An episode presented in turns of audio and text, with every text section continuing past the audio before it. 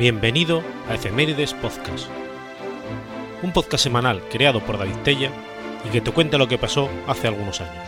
Episodio 58, semana del 23 al 29 de enero.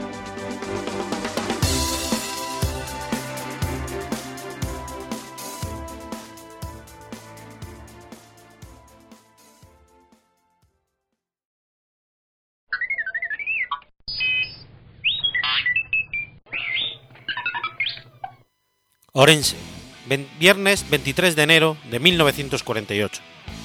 Nace Josi Domínguez. José Manuel Domínguez Álvarez es miembro y cofundador del grupo de rock Los Suaves, hermano del bajista de la misma banda, Charlie Domínguez, y del primer batería, Xavier Domínguez. Es uno de los compositores y vocalistas más veteranos de España. Antes de ser miembro de Los Suaves, ejerció de Policía Nacional, pasando a la reserva una vez el grupo empezaba a tener cierto éxito. Yoshi está considerado uno de los mejores letristas de España, estimándolo por muchos de sus seguidores con el apodo del poeta. Sus composiciones abarcan temas como el amor, la pérdida, el día a día, la muerte, la noche, las mujeres y el eterno fracaso del que se sabe perdedor.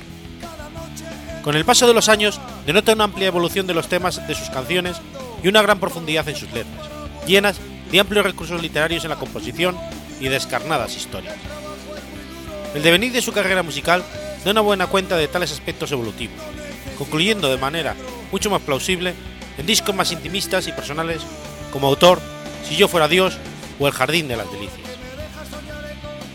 Aparte de todas las letras de los suaves, Yoshi, voz armónica y guitarra de la banda, figura también como compositor de la música de casi todas las canciones, si bien en los últimos discos la influencia de los guitarristas Alberto Cereijo o Fernando Calvo es más notable y se hace presente en canciones como Noche o Mi Casa. Yoshi, el cantautor pesimista, el poeta de lo triste, es uno de los cantantes más veteranos de España, con más de 65 años, aunque todavía se mantiene en los escenarios y en un constante proceso de creación, siempre envuelto en un aura de leyenda viva que proclama a sus acérrimos seguidores, convirtiéndose en uno de los personajes más, más reputados y populares del género rock en España.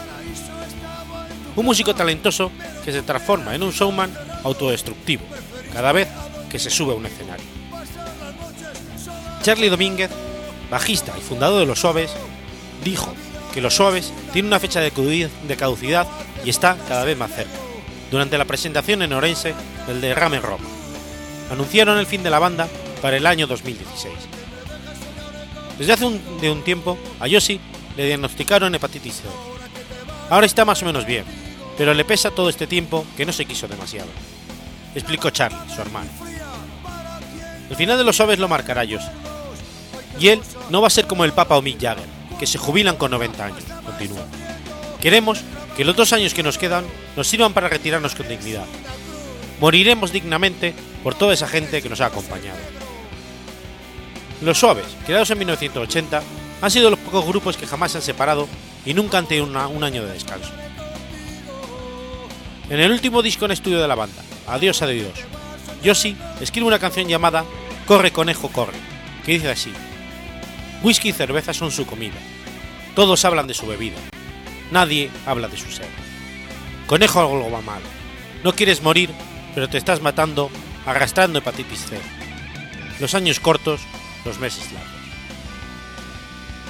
Yoshi siempre ha dicho que toda su vida está contada en sus letras, y como relatan sus letras. Yoshi es un hombre al que le persigue la leyenda de maldito. Él mismo ha contribuido a enriquecerla con sus directos desproporcionados y ese cúmulo de excesos adictivos que fueron cimentando su imagen perversa. Para muchos admirable y para otros no tanto. Según él, no hay ningún secreto para mantenerse vivo en el mundo del rock, solo ganas e ilusión, y cosas que decir. Yoshi tiene un lema inapelable.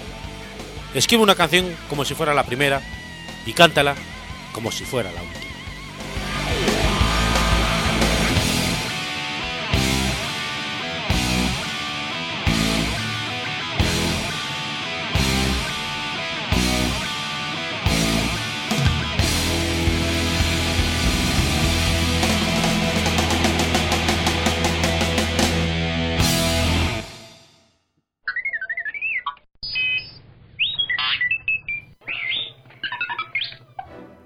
Sábado 24 de enero de 1705.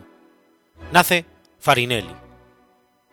Farinelli, sobrenombre con, con el que era conocido, Carlo Brocci, nació en el seno de una familia de baja nobleza. Fue castrado, por lo que visto su origen acomodado en este caso, sí debe de ser cierta la versión oficial de que su castración fue una necesidad médica después de sufrir un accidente con su caballo. Aunque la castración estaba penalizada, las autoridades de la época solían hacer la vista gorda y no perseguían estos delitos. Lo común era que sus familias los llevaran a la operación con el convencimiento de que sus hijos podrían convertirse en grandes cantantes. Muchos de los niños provenían de familias pobres de los áridos campos de Nápoles, donde la esperanza de vida no llegaba más allá de los 30 años. Si el niño tenía dotes para el canto, alcanzaría el reconocimiento. En cambio, si las actitudes vocales no llegaban al límite exigido ante la enorme competencia, se ordenaba sacerdote, acabando así en los coros de las iglesias. Siguiendo la tradición de quienes le precedieron, Farinelli fue enviado a un conservatorio, lugar reservado para el entrenamiento de los castrati. En estos lugares se daba amplio entrenamiento de voz a los niños, lecciones acerca de composición y también le daban la oportunidad de improvisar. De ahí los informes de que Farinelli daba toques personales a las piezas ya compuestas que se le daban para cantar, para la delicia de su público. Carlo Brocci eligió el seudónimo Farinelli en agradecimiento a los hermanos Farina, mecenas que pagaron muchos años sus estudios y su manutención. Bajo la instrucción de Nicola Porpora, Farinelli adquirió una voz de maravillosa belleza. Se hizo famoso en el sur de Italia como el ragazzo. Su primera actuación en el lugar público fue en 1720, con la Angélica e Medoro, de Porvora. En 1722 realizó su aparición en Roma, despertando un gran entusiasmo al superar a un populista trompetista alemán, a quien Porpora había compuesto una partitura con una notación musical concreta para una de las canciones del joven. Al sostener y aumentar una nota de prodigiosa longitud, pureza y poder, y en las variaciones y gorgojeos que lanzó al aire. En las óperas, regularmente, cantaba papeles de mujer. En 1725, Farinelli se presentó en Viena y en Venecia al año siguiente, regresando a Nápoles poco después. Farinelli cantó en Bolonia en 1727. Fue allí donde conoció al cantante Antonio María Bernacci, 15 años mayor que Farinelli, a quien debió mucho de su instrucción. Con un éxito y fama creciente, Farinelli se presentó en casi todas las grandes ciudades de Italia. Regresó una tercera vez a Viena en 1731. Farinelli modificó su estilo, según se dice, bajo el consejo de Carlos VI, desde una mera bravura en la escuela de Pobora a una de patetismo y simplicidad. Visitó Londres en 1734, arribando a tiempo para prestar su poderoso apoyo a la facción que en oposición a Händel había montado una ópera rival con Popora como compositor y Senesino como cantante principal. Ni siquiera la ayuda de Farinelli pudo hacer que tuviera éxito. Su primera aparición en el teatro Lincoln Inn Fields fue con Artasenser, de la que gran parte de la música era de su hermano, Ricardo Broche. Su éxito fue instantáneo. Federico Luis de Gales y la corte lo llenaron de favores y regalos. Tras pasar tres años en Inglaterra, Farinelli partió hacia España, quedándose antes algunos meses en Francia, donde cantó ante Luis XV de Francia. En España, donde solo tenía planeado quedarse unos meses, terminó viviendo casi 25 años. Su voz, empleada por la reina para curar al rey Felipe V, el primer Borbón, de su depresión melancólica, le ganó tanta influencia con Felipe V que éste no solo acabaría dándole poder, sino el nombre oficial, de primer ministro. Farinelli era lo suficientemente sabio y modesto para usar ese poder discretamente. Estaba secretamente enamorado de una chica de la nobleza, de la cual no se sabe el nombre completo, solo sus iniciales, S y L. Durante dos décadas, noche tras noche, a Farinelli se le pedía cantar las mismas canciones al rey. Farinelli fue nombrado director de los coliseos del Buen Retiro en Madrid y Aranjuez, y la mayoría de las obras que montó tenían textos de Pietro Metastasia. Se le otorgó el rango de caballero en 1750 y se le condecoró con la Cruz de Calatrava. Utilizó su poder en la corte para persuadir a Carlos VI que estableciera la ópera, italiana. También colaboró con Domenico Scarlatti, un compañero napolitano que vivía en España. Después del ascenso de Carlos III, Farinelli se retiró a Bolonia con la fortuna que amasó, y allí pasó el resto de sus días como Metastasio, falleciendo pocos meses después que él.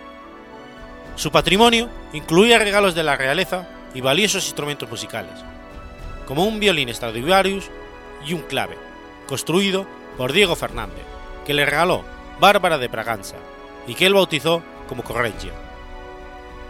Posteriormente, a finales del siglo XIX, el Papa León XIII prohibió la castración en aras de producir sopranos o contraaltos masculinos. Se puso fin así a una práctica que acaso embellecía el bello canto, pero consta de envilecer la condición humana. Aunque mucho más antigua, la leyenda de Farinelli comenzó entonces.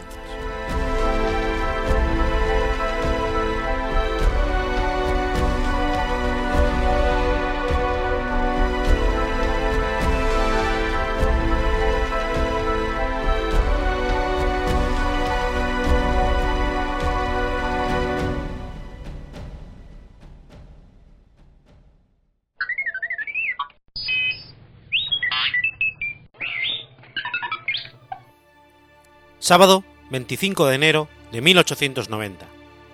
Nellie Bly completa su vuelta al mundo en 72 días. Elizabeth Jan Conrad nació en Pensilvania el 5 de mayo de 1864. Fue la primera reportera de periodismo de investigación y pionera del periodismo encubierto. Fue llamada Pink en alusión al vestido rosado que usó en su bautismo. Una columna sexista en el periódico Pittsburgh Dispatch la impulsó a redactar una incisiva respuesta al editor. La calidad de la misiva hizo que este último invitara a Conrad, a que, estaba en busca de empleo, a unirse al diario como reportero. El mismo editor fue el que le dio a Pink el seudónimo Neely Bly, en honor al personaje de la canción del mismo nombre de Stephen Foster. Bly escribió algunos artículos de investigación antes de ser relegada a la sección para mujeres abandonó el Dispatch y viajó a Nueva York, donde solicitó empleo en el periódico sensacionalista The New York World, de Joseph Pulitzer. Pulitzer la contrató y se le asignó como primer trabajo la escritura de un artículo sobre un asilo psiquiátrico para mujeres en Blackwell Island. Bly se internó en el asilo, exponiéndose a las horribles condiciones a las que se sometían a las pacientes. Tras la experiencia, escribió el reportaje titulado Diez días en un manicomio, denunciando los abusos de la Administración sobre los pacientes, y obligó a las autoridades sanitarias a tomar medidas drásticas sobre el, tratado el tratamiento de los enfermos mentales, abriendo una investigación oficial y liberándose presupuesto para mejorar la asistencia a enfermos mentales. Este tipo de periodismo en encubierto eventualmente se convertiría en su estilo particular. En 1888 se le sugirió al Wall que mandara un reportero en un viaje alrededor del mundo, en referencia al libro La Vuelta al Mundo en 80 días. Lily Bly fue elegida como la reportera a realizar dicha hazaña, y el 14 de noviembre de 1889 partió en su viaje de, de 24.889 millas desde Nueva York. Tardó seis días en llegar a Southampton, en donde tomó un tren para Londres, y de allí pasó al otro lado del Canal de la Mancha, a Calais, con el tiempo justo de tomar otro tren y dirigirse a París, con parada en Amiens, en donde conoció a Julio Verne, quien escéptico le dijo, Señorita, si es usted capaz de hacerlo en 79 días, yo la felicitaré públicamente. Desde París se traslada a Brindisi, al sur de Italia, y desde allí toma un vapor con el que cruza el Mediterráneo, con parada en Port Said, antes de atravesar el canal de Suez. Cruza luego el Mar Rojo, el Mar de Arabia y hace escala en el puerto de Adem, en Yemen. Cruza luego este océano y hace escala en Colombo, la capital de la isla de Ceilán. Desde allí se dirige a Malasia, luego a Singapur y a Hong Kong, y después a Yokohama, el único lugar no británico. Desde allí zarpó para San Francisco, en la costa oeste de los Estados Unidos, que cruzó, que cruzó en tren, presentándose en Nueva York a los 72 días, 6 horas, 11 minutos y algunos segundos el 25 de enero de 1890. El experimento había sido todo un éxito, y la prensa mundial se hizo eco de su hazaña. Blind estableció un nuevo récord mundial al dar la vuelta al mundo en tan poco tiempo, pero meses después, George Francis Train rompió esta nueva marca al completar dicho viaje en 62 días. En sus viajes alrededor del mundo visitó Inglaterra, Japón, China, Hong Kong, el hogar de Julio Verne, Brindisi, Colombo y San Francisco. Fue también la primera mujer en navegar el mundo solo, sin compañía ni protección de un hombre, y llegó a inspirar a las mujeres occidentales. Nellie Bly contrajo matrimonio con el millonario Robert Sidman en 1895, y al mismo tiempo se retiró del periodismo por algún tiempo. Cuando Seaman murió en 1904, Nelly tomó las riendas de la empresa de su marido y realizó reformas sanitarias en ellas, modificó horarios y ofreció salarios más justos, lo que le acarreó una popularidad añadida. Finalmente se arruinó y tuvo que volver a dedicarse al periodismo. Entonces empezó a escribir en el Evening Journal de Nueva York. Nelly trabajó como periodista una vez más y reportó los eventos de la Convención de 1913 a favor del sufragio universal. También viajó a Europa durante la Primera Guerra Mundial y ejerció como reportera desde el Frente Este, convirtiéndose en una de las primeras mujeres corresponsales de guerra. Elizabeth Pink murió a los 57 años de neumonía. Está enterrada en el mismo cementerio que otra famosa periodista que falleció en 1929, Elizabeth Bisla, quien compitió con Blind en la Vuelta al Mundo.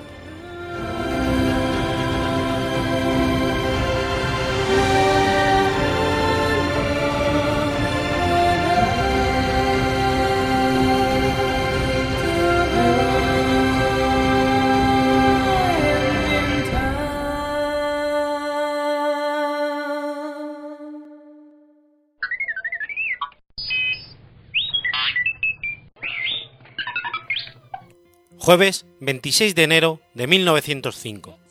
Nace María von Trapp. María Augusta Kutschera nació en 1905 en Austria, en un tren mientras sus padres viajaban desde su localidad en el Tirol hasta un, hospital en Viena. A los 7 años quedó huérfana y a los 18, en 1923, se graduó en el Colegio Público para la Educación Progresista de Viena. Una vez terminados sus estudios, entró como novicia en la abadía de Nomberg, un convento de monjas benedictinas en Salzburgo. Residiendo aún en el monasterio, se le pidió ser la maestra de los siete hijos del capitán de la Armada, George Ludwig von Trapp, que recientemente había quedado viudo de su esposa, Agatha Whitehead. Durante su estancia en la familia, María abandonó el convento y contrajo matrimonio con George el 26 de noviembre de 1927 el capitán Von Trapp, con el objeto de ayudar a la antigua amiga, la señora Lammer, invirtió toda su considerable fortuna en su banco. Sin embargo, debido a la presión económica ejercida por Alemania, el banco quebró y se declaró en bancarrota.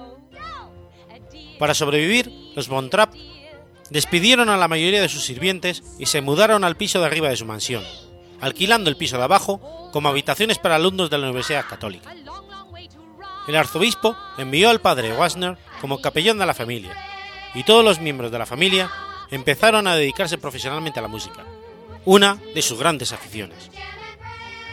Tras un festival en 1935, comenzaron a realizar giras artísticas. Su carrera familiar, sin embargo, se vería truncada por la anexión de Austria al Tercer Reich en 1938. Tras la subida al poder del nazismo, la familia von Trapp se exilió a Italia y posteriormente a los Estados Unidos. La casa familiar se convirtió en uno de los cuarteles generales de Heinrich Himmler. Inicialmente conocidos como la familia Trump, los Von Trapp comenzaron a actuar en Estados Unidos y Canadá. Después de un contrato fallido con Charles Warner, firmaron un duradero contrato con Freddie Starr. Su agente americanizó su repertorio y cambió, en 1949, el nombre de la banda familiar a The Trap Family Changer. La familia, que por entonces contaba con 10 hijos, se convirtió en famosa internacionalmente. Tras la guerra, crearon en el fondo Trap Family Austrian Relief Incorporated, que envió grandes cantidades de comida y ropa a las zonas más devastadas por la guerra de Austria. La familia Trapp grabó una serie de discos de 78 revoluciones con la productora RCA Victor, muchos de ellos recopilados posteriormente en el EP de RK Camden. La familia al completo también hizo una aparición en el disco especial de Navidad de Elvis Presley. Los Trapp establecieron su hogar familiar en una finca de 270 hectáreas en Stowe, Vermont, en 1942, donde crearon un campamento musical permanente. George Von Trapp murió de cáncer de pulmón el 30 de mayo de 1947. El libro The Story of the Trapp Family Singer, escrito por María en 1949, se convirtió en un gran éxito de ventas. Posteriormente fue adaptado un conocido musical de Broadway, The Sound of Music, que también inspiraría una película muy popular, Sonrisas y Lágrimas, musical, música original de Richard Rogers y Oscar Hammerstein II, estrenada en otoño de 1965. La película, protagonizada por Julie Andrews, batió todos los récords de taquilla, pero la baronesa Von Trapp afirmó que solo había recibido medio millón de dólares en concepto de royalties. María Augusta Trapp hace un cameo en la película. Por un momento se le ve, junto a, la hija, a su hija Rosemary y su nieta Bárbara, caminando bajo un arco durante la canción I Have Confidence. En 1957, el grupo familiar se separó y cada uno siguió diferentes carreras. María y tres de sus hijos marcharon como misioneros al Pacífico Sur. Tras la experiencia, regresó a Vermont, donde murió de un fallo renal tras una operación el 28 de marzo de 1987, con 82 años. Fue enterrada junto a su marido, George, y Edwin Von Trapp, el quinto hijo de George y Agatha, en el cementerio familiar de su granja, actualmente una de las más populares atracciones turísticas de Vermont, donde se celebra cada año el Vermont Mozart Festival.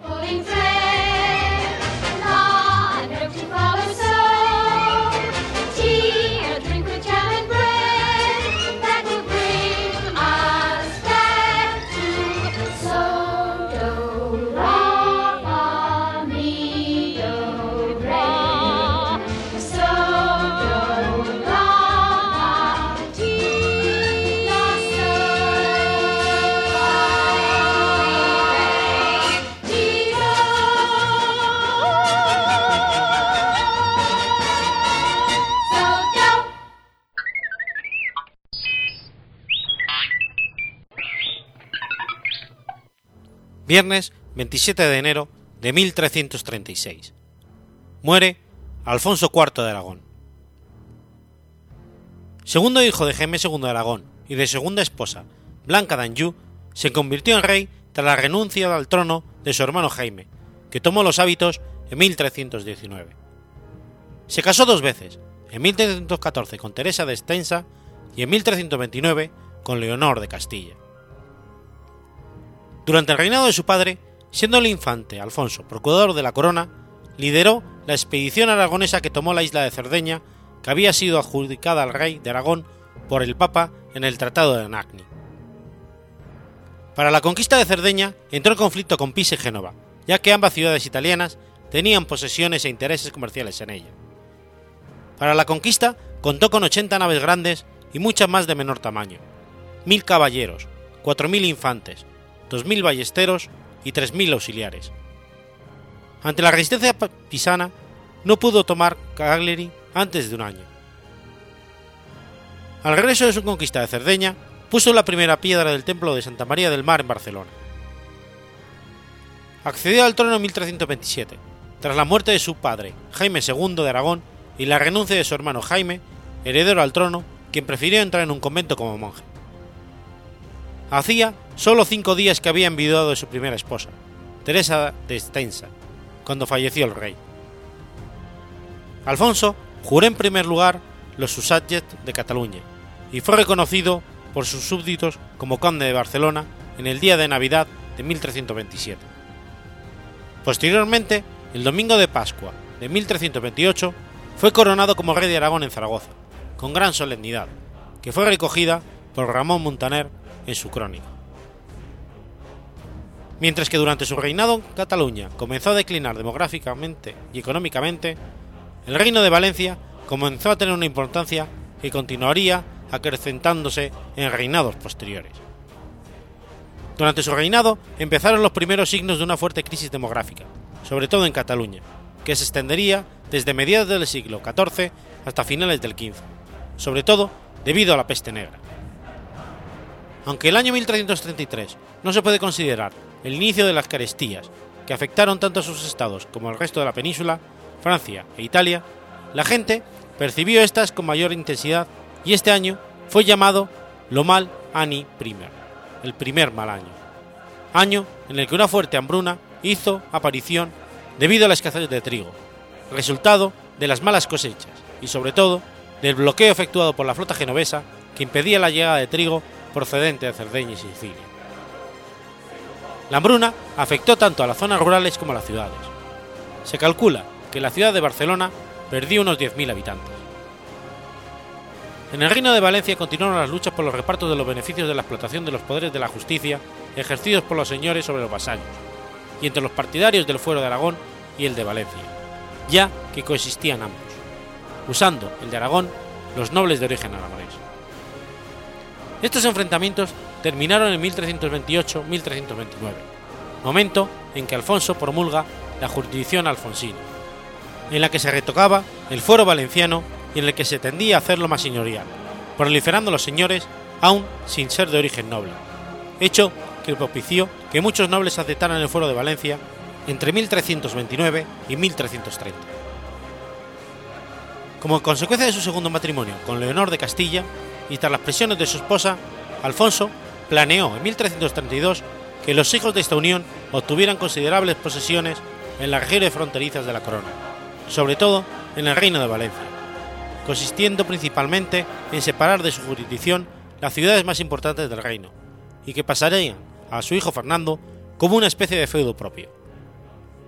Así, en 1333 donó a su hijo Fernando los señoríos y villas de Játiva, Alcira, Mordebre, Sagunto, Alicante, Morella, Castellón y Burriana, infringiendo las promesas hechas en 1329 y 1330 entre las Cortes. Esto representaba la posibilidad de un fraccionamiento del reino, a la que se opusieron decididamente los valencianos, y el heredero e hijo del primer matrimonio, Pedro. En el año 1333, los jurados de la ciudad de Valencia, encabezados por Francisco de Vinatea, amonestaron al rey. El rey, que se encontraba en la ciudad con el resto de la corte, no tuvo más remedio que ceder ante la presión de sus súbditos, que le hicieron saber que antes morirían que consentir esas donaciones contrarias a los fueros y privilegios del reino, y reafirmó la ordenanza de su padre que declaraba indivisible el reino. Siguió con la política de su padre realizar enlaces matrimoniales entre la Casa Real y los varones, para intentar disminuir el poder de estos últimos. En cuanto al trato que dio a los musulmanes, este fue más tolerante que el que dio su padre y el que darían sus sucesores. Intentó promover la cultura y dar estabilidad a las universidades. En 1328 se comprometió a dar un salario justo a los profesores y a dotar de cuatro nuevas aulas para el estudio del derecho de la Universidad de Lérida. Las relaciones con el Reino de Castilla y su monarca Alfonso XI fueron buenas, y en un, y en un principio reinó la amistad entre ambos monarcas. De hecho, ya rey y viudo de Teresa de Estensa, Alfonso IV, el monarca castellano, ofreció a su hermana Leonor matrimonio. Esta alianza matrimonial buscaba la ayuda aragonesa en la reconquista que fue dada en forma de bloqueo del estrecho por parte de naves aragonesas, para impedir el paso de tropas musulmanas a la península. Alfonso intentó llevar a cabo una cruzada contra el reino de Granada que Alfonso XI de Castilla no secundó, ya que éste tenía buenas relaciones con el reino granadino hasta el punto de conseguir su vasallaje en 1331. Alfonso inició la cruzada contra Granada el año 1329 y en 1331 el reino musulmán atacó el sur del reino de Valencia, tomando Orihuela y Elche, que fueron recuperadas. Entre 1330 y 1333 se intentó la conquista de Almería, pero la tentativa acabó en fracaso, y finalmente se firmó la paz en 1335. tuvo que sofocar una rebelión en Cerdeña debido a una mala gestión de los administradores catalanes. Para el dominio de la isla había repartido el territorio entre los varones y caballeros que le habían acompañado en la conquista.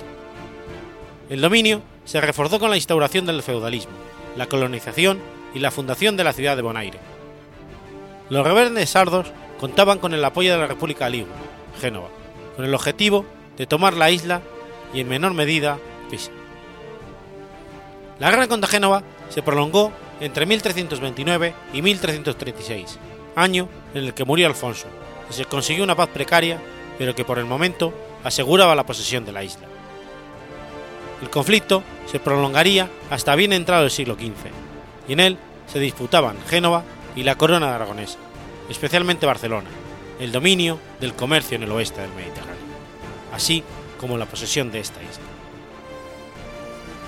La ciudad de Sassari, clave para el dominio de Cerdeña, se rebeló en tres ocasiones, desde que fuera tomada por Alfonso en 1323, aunque fue tomada de nuevo lo mismo que Cayer.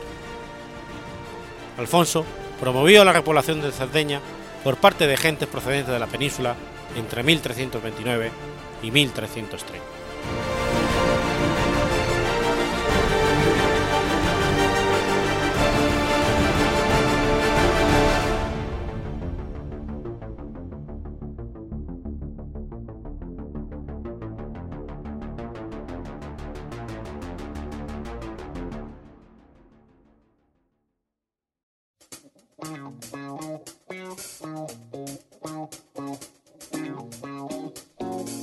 ¿Conoces la Asociación de Escuchas de Podcasting?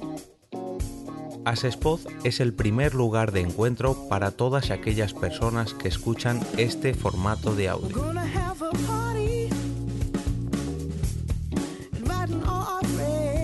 Compartimos, comentamos y escuchamos una gran cantidad de podcasts, pero seguro que no los conocemos todos. Nos falta este que estás escuchando ahora mismo.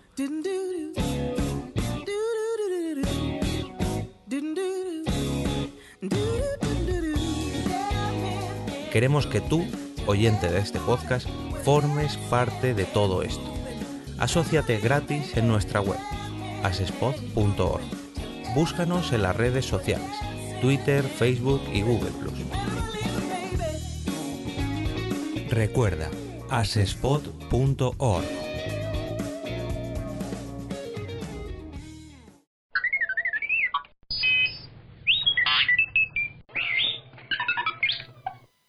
Viernes 28 de enero de 1521. Comienza la Dieta de Worms. La Dieta de Worms o Dieta de Habsburgo fue una asamblea de los príncipes del Sacro Imperio Romano Germánico llevada a cabo en Worms, Alemania, del 28 de enero al 25 de mayo de 1521. Fue presidida por el recién nombrado emperador Carlos V. El aspecto históricamente más relevante de la dieta fue la comparecencia de Martín Lutero, quien fue convocado para que se retractara de sus famosas tesis. Del 16 al 18 de abril, Lutero habló delante de la Asamblea, pero en vez de jurar, defendió con energía su actitud protestante. El año anterior, el Papa León X había emitido la bula Esurge Domine, exigiendo que Lutero se retractara de 41 de las 95 tesis en las que criticaba las prácticas y costumbres de la Iglesia Católica. Lutero fue convocado por el emperador para que compareciera ante la dieta imperial. El príncipe Federico III, elector de Sajonia, obtuvo una concesión mediante la cual a Lutero le sería concedido un salvoconducto para acudir y regresar desde el lugar del encuentro. Tal garantía era esencial después del trato recibido por Jan Hus, quien fue procesado y ajusticiado en el concilio de Constanza de 1415, a pesar de que poseía un salvoconducto. Al comparecer ante la dieta, Lutero hizo varias declaraciones en su defensa que luego se convertían en frases, en frases célebres. Admitió ser el autor de los escritos que llevaban su nombre, pero rechazó retractarse de sus enseñanzas. Sostuvo que no podría hacerlo sin estar convencido de que debería hacerlo. Lutero argumentó, a menos que no esté convencido mediante el testimonio de las escrituras o por razones evidentes, ya no confío en el Papa, ni en su concilio, debido a que ellos han errado continuamente y se han contradicho. Me mantengo firme en las escrituras, a las que he adoptado como mi guía. Mi conciencia es prisionera de la palabra de Dios, y no puedo, ni quiero, revocar nada reconociendo que no es seguro o correcto actuar contra la conciencia. Que Dios me ayude. Amén. Esta argumentación atacaba directamente las enseñanzas de la Iglesia Católica Romana, según las cuales la Iglesia es pilar y fundamento de la verdad y depósito de la fe. La Iglesia Católica no aceptaba ninguna contradicción formal e insistía en que Lutero erraba intentando conseguir únicamente las Sagradas Escrituras, puesto que según la doctrina católica, las Sagradas Escrituras son tan solo una parte de la revelación divina, y que las Escrituras únicamente son interpretables siguiendo las directrices de la Iglesia. El anuncio papal de la dieta recogió las violentas denuncias presentadas por el edicto de Worms, promulgado el 25 de mayo. En el mismo se catalogaba a Lutero como un delincuente y se prohibía la lectura y posesión de sus escritos.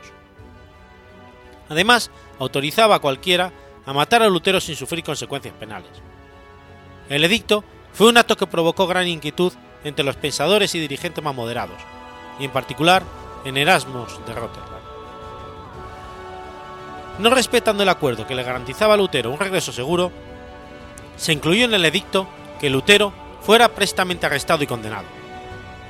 Con el fin de protegerlo, el príncipe Federico organizó un secuestro simulado en el camino a casa y lo escondió en el castillo de Wartburg. Durante el periodo que estuvo en Wartburg, Lutero inició la traducción de la Biblia al alemán.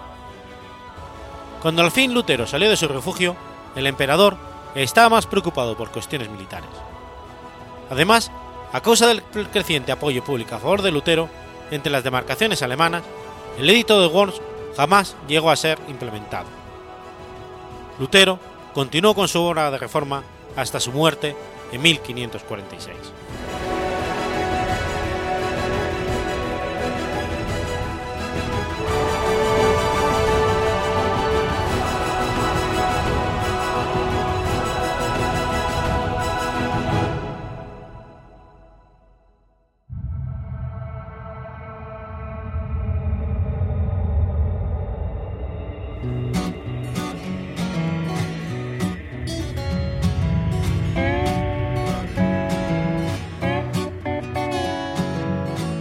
¿Sabías que existe una asociación donde damos voz a los podcasts?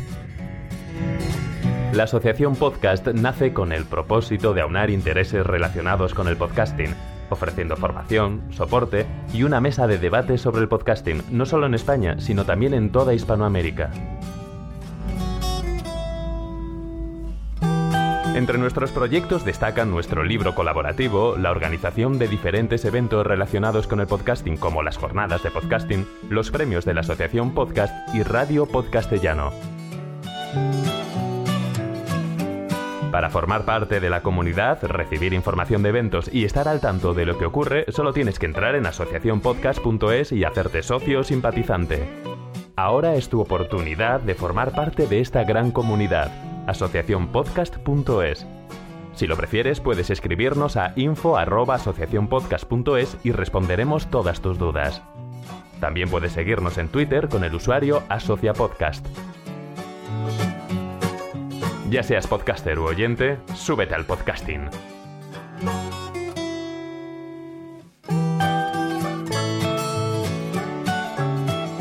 Gracias, de nada. Súbete al podcasting.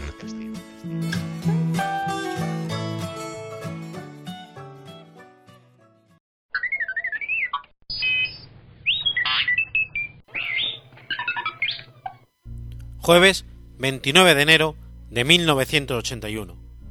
Dimite el primer presidente de la democracia española, Adolfo Suárez.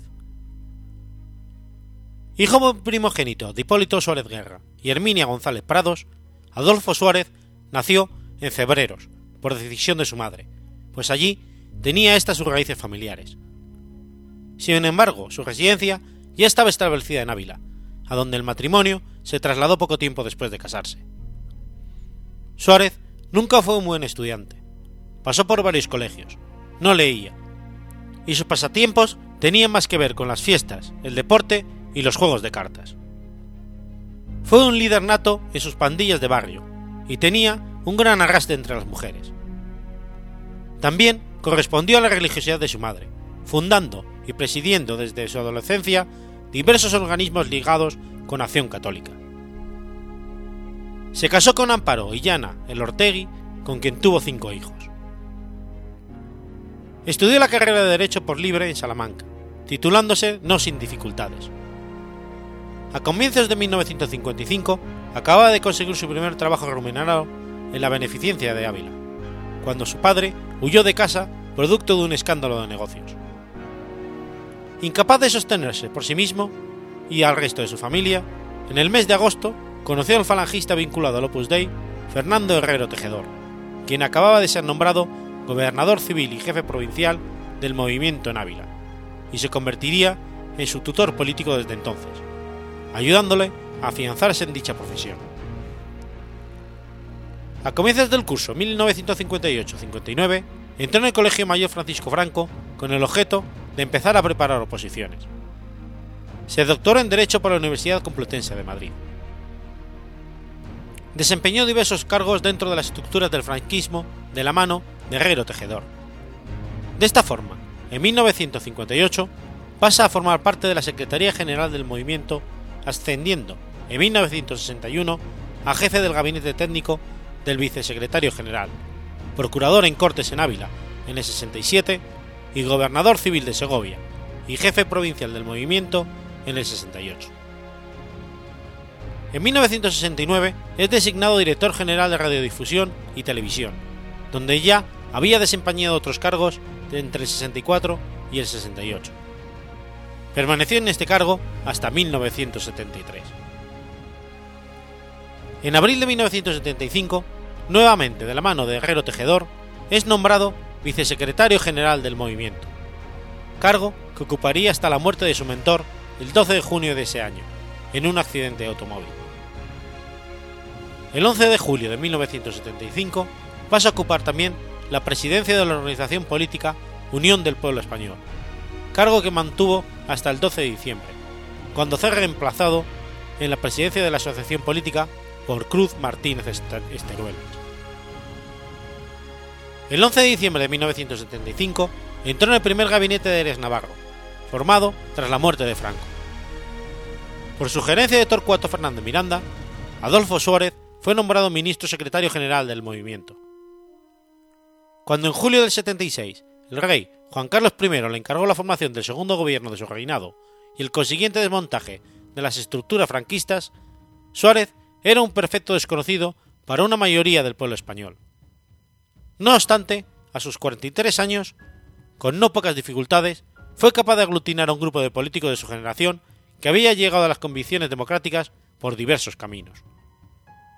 Supo reunir, junto a falangistas conversos como él, a socialdemócratas, liberales, democristianos y, entre el 76 y el 79, desarbolar el régimen franquista con la complicidad de las fuerzas antifranquistas con el PSOE, y especialmente del Partido Comunista de España y su líder, Santiago Carrillo, que calificó a Suárez de anticomunista inteligente.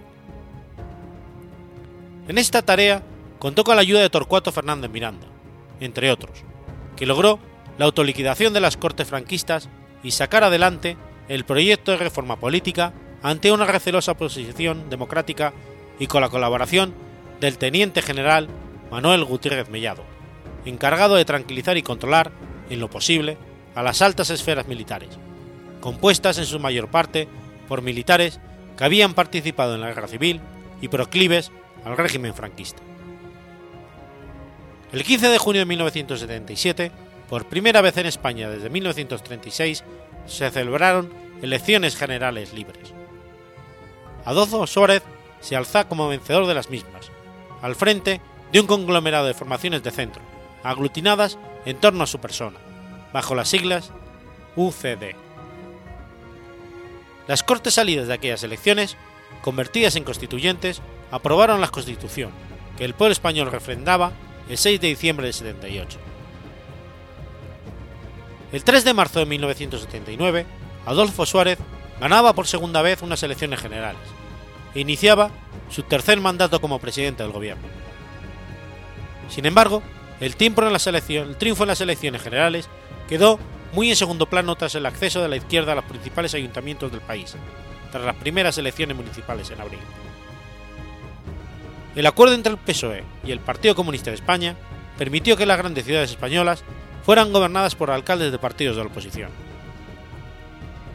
Fue una etapa de gobierno llena de dificultades políticas, sociales y económicas. En 1980, el PSOE presentó una moción de censura, que aunque derrotada de antemano, deterioró aún más la imagen de un Suárez desprovisto de apoyos en su propio partido. Finalmente, el 29 de enero de 1981, optó por presentar su dimisión tanto como presidente del gobierno como de Unión de Centro Democrático. En su mensaje al país, que duró 12 minutos y fue emitido por televisión española a las 19.40, afirmó, Yo no quiero que el sistema democrático de convivencia sea, una vez más, un paréntesis en la historia de España. Esto dio pie a pensar que renunciaba por la presión de los militares. Esta teoría pareció confirmada por el intento de golpe de Estado que tuvo lugar durante la investidura de Leopoldo Calvo Sotelo. Después de su dimisión, abandonó la UCD el 28 de julio de 1982.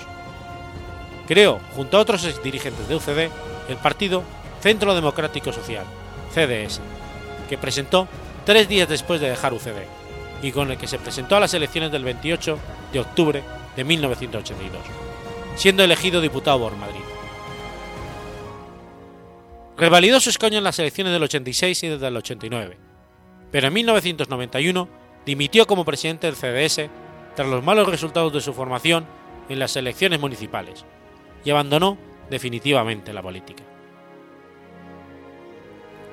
En 1996 se le concedió el Premio Príncipe de Asturias de la Concordia por su importante contribución a la transición española a la democracia, de la que se le considera el gran artífice. Tanto su esposa, Amparo Illana Elortegui, como su hija mayor, María Amparo Suárez Illana, abogada, padecieron y murieron de cáncer. Amparo falleció el 17 de mayo del 2001, a los 66.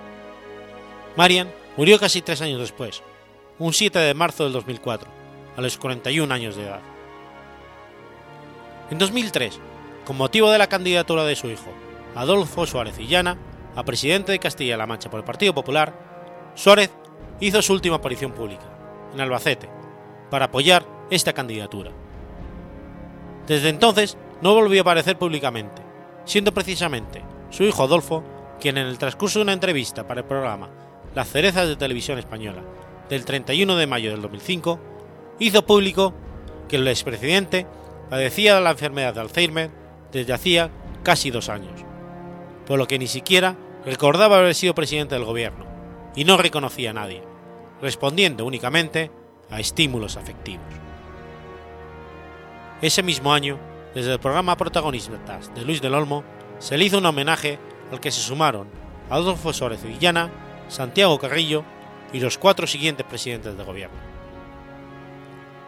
El 8 de junio de 2007, y con motivo del trigésimo aniversario de las primeras elecciones democráticas tras la dictadura, el rey Juan Carlos I lo nombró Caballero de la Insigne Orden del Toisón de Oro, por su importante actuación en la transición española, el cual le fue entregado el 16 de julio de 2008.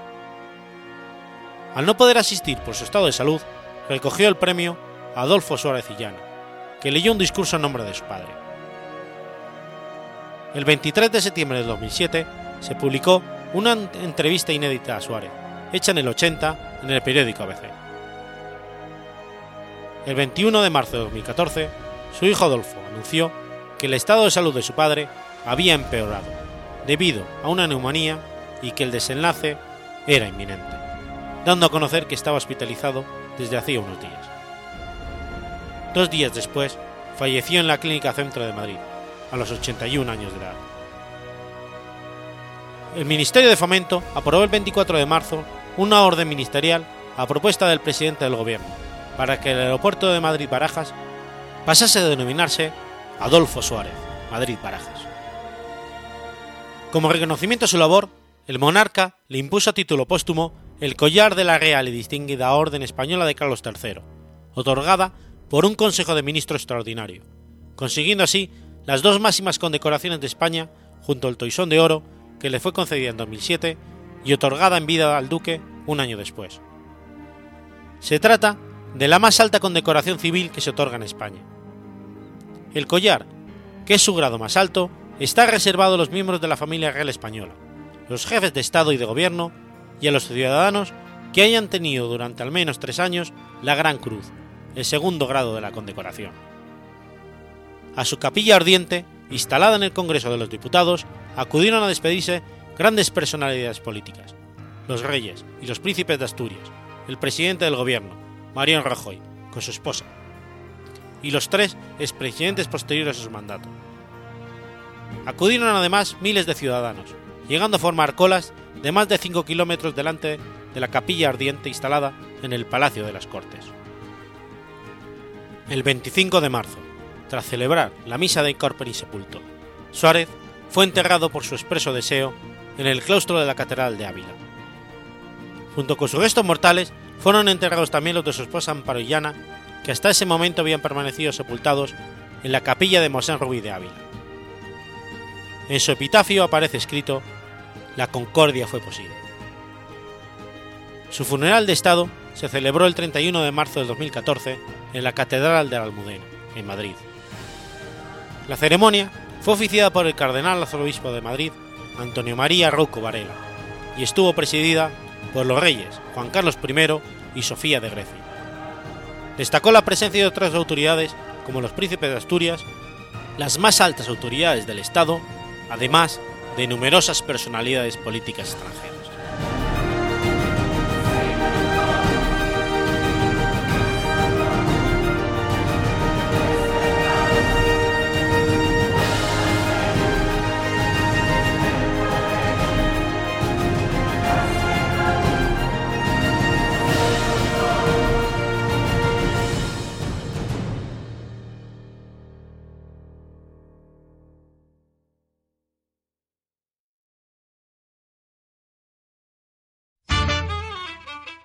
¿Sabéis de qué está lleno Internet? No, de eso no, guarros. Internet está lleno de podcasts.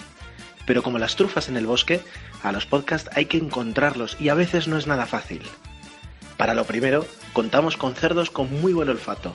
Para lo segundo, contamos con Agustín, Verdugo 789, que tiene muy buen oído y luego nos lo cuenta todo en su podcast sobre podcast. No soy un troll. Has visto a Nueva York en el cine. ¿No es precioso, Ike? Sí. Y más aún cuando amanece. Sí, es cierto. Me encanta. Qué maravilla. Esta, esta es una gran ciudad. No, no me importa lo que opinen los demás. Es tan extraordinaria, ¿verdad? Sí. Has escuchado a Nueva York en la música. New York, York, shoes. Pero si de verdad quieres saber cómo es Nueva York, tienes que escuchar Un Minuto en Nueva York, un podcast que no da lo que promete, te da mucho más.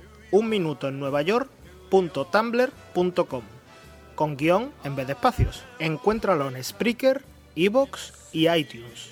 Esta promo sí que dura un minuto.